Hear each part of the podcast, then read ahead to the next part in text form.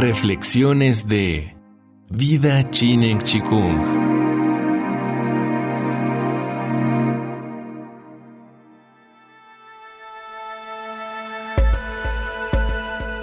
El Chinen Chikung y la combinación entre movimientos, mente y chi.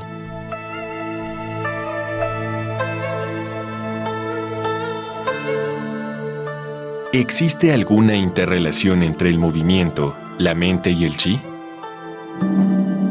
El Chinen Chikung exige que el practicante se concentre en los movimientos. Por ejemplo, en Pong Chi Wan Ding Fa, cuando las manos empujan, la mente va al universo.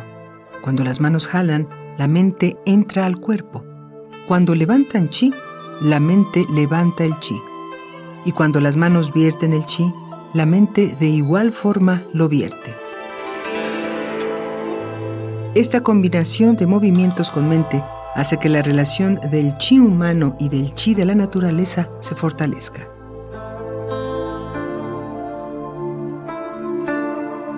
En la fase del Hun Yuan interno, el cuerpo y la mente deben combinarse. La mente siente y observa los movimientos que se realizan con mucha tranquilidad, y esto permite que las funciones del cuerpo puedan combinarse muy bien con la mente.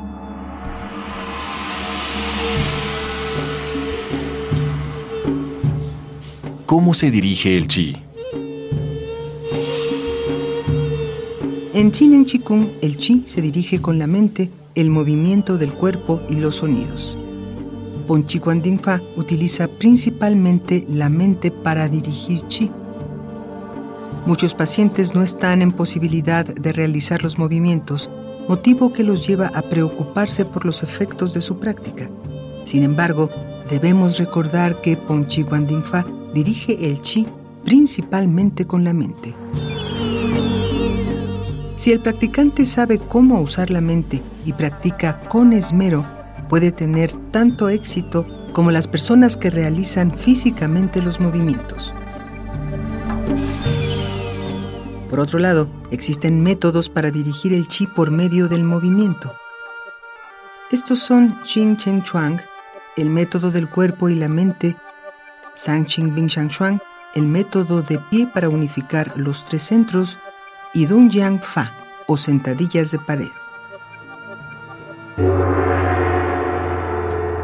Cuando el practicante no tiene la capacidad de concentrarse fácilmente, pero sí de hacer los movimientos en forma sistemática y regular, también logra beneficios al hacer la práctica. Este es el caso de niños pequeños, adictos, neuróticos y personas con algunos trastornos psiquiátricos, entre otros. Y el método que utiliza principalmente la pronunciación de ciertas sílabas es el tercer nivel, Wu Yuan Chuang.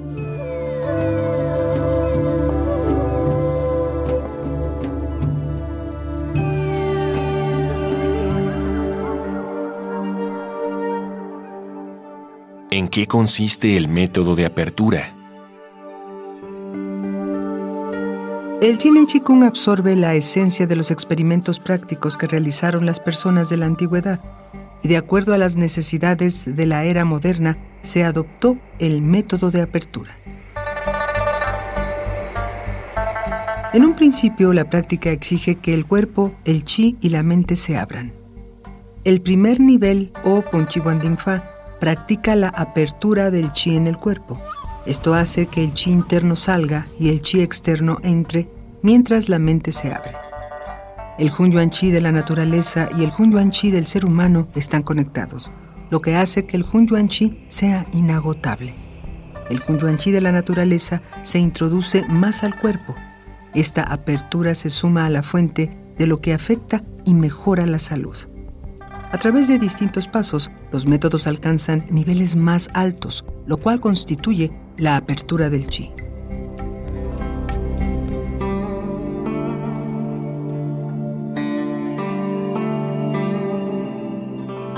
Los seres humanos somos parte de la naturaleza, así como miembros de la sociedad.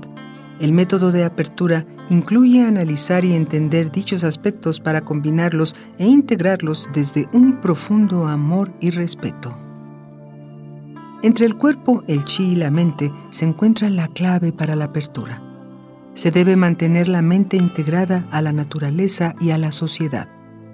Esto otorgará el perfecto equilibrio en todos los aspectos de la vida.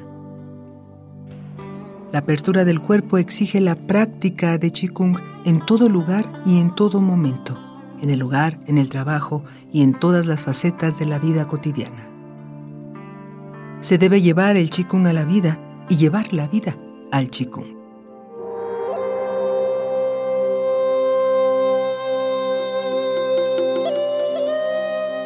La organización del campo de chi es uno de los aspectos principales para el método de apertura, ya que en este se reflejan sus características. Los maestros hacen especial énfasis en que el Chin en Qigong se practique lo más posible en grupo.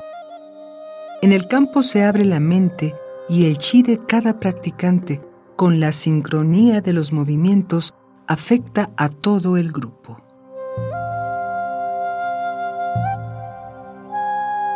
Al unir muchas mentes se forma un fuerte campo de chi y esto fortalece el efecto general de la práctica.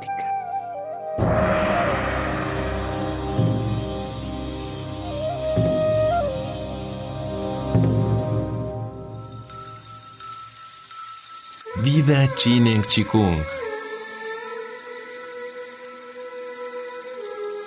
Todo es posible.